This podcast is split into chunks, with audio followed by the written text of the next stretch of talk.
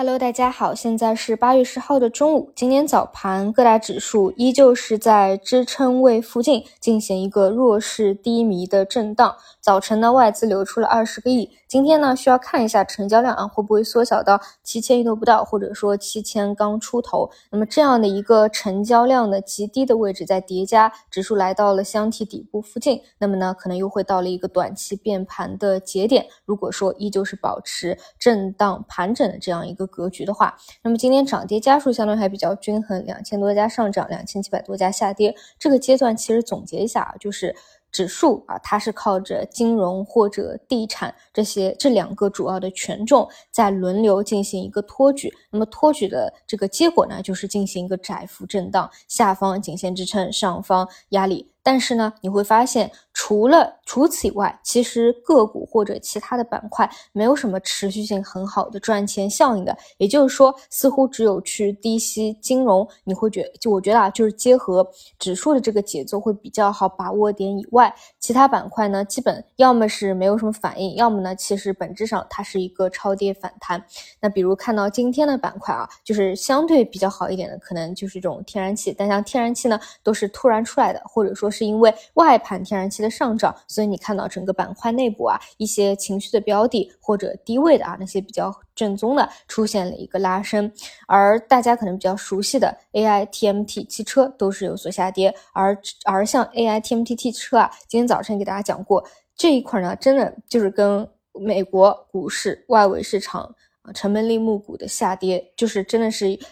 不能去脱开的一个关联吧，毕竟 AI 今年上半年，我们可以把它理解为就是一种呃股市的映射啊，就是因为英伟达的表现业绩非常好，所以之前也带动了英伟达的产业链、AMD 的产业链、CPU 的风狗浪。那么一旦这种成本利母股调整啊，就是不说。不跟跌吧，至少呢，它不会说有一个明显的逆势上涨的，在产业没有发生明显的一个突破之前，所以呢，这种回调是在预期之中的。那么就目前来看，无论是纳斯达克指数还是英伟达，暂时呢都是在阶段性调整当中啊，我是没有看出来说已经是调整到位了，所以这一块还得且走且看。反正上午讲过了，这一块也不着急。那今天呢，还有一个呃，就是有赚钱效应的，就是像参与这种新股，昨天两个人气新股的一个。反核，但是本身呢，大家一定要知道，这种新股的炒作呢，它是没有任何的一个价值的啊，就是先手赢后手，也就是说没有足够的这种经验啊，对于过去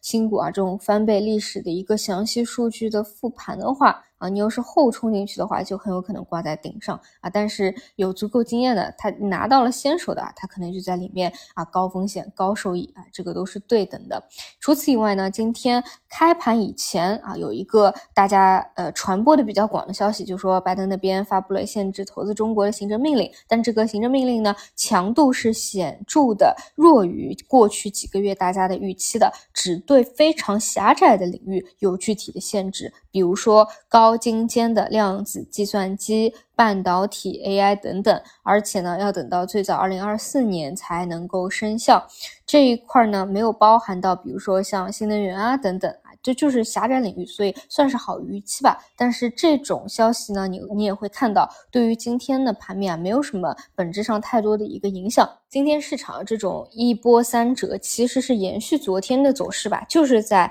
支撑位的上方附近这个位置啊，又是无量，所以只能够弱势低迷的震荡，一定要等到成交量缩小，叠加到了箱体底部这样一个节点，再出现这样一个反弹啊，就是在一个窄幅区间里面震。所以呢，呃，我但是啊，就是后面哪怕啊，比如说到今天下午或者明天出现了一个比较强力的一个反弹了，但是我个人认为啊，现在这个阶段。本质上还是箱体震荡啊，它不是在走一个上升突破，只有说未来这里明显的增量资金入场了，市场回暖了，才有可能有向上突破的一个基础。所以这种震荡的位置，你如果是看跟指数同步的金融的话，一定就是低迷的时候回调的时候，比如说回调掉这个个股的生命线，比如说十日线，你去看有没有机会，但一定不是说涨起来去追涨，因为后面会反反复复的还会折腾的啊。你要是在这个。震荡的领域来回做反调的话，你在里面不仅赚不到钱，还会产生亏损。就是要么是震荡区间低吸，要么是后面右侧第一根阳线的放量突破去做跟随，否则的话，这种节奏啊，你就要是里面去无量的时候去拉高追高了啊，这种肯定会产生短期亏损的，这个要去注意一下。好的，以上就是今天五评的内容，那我们就晚上再见。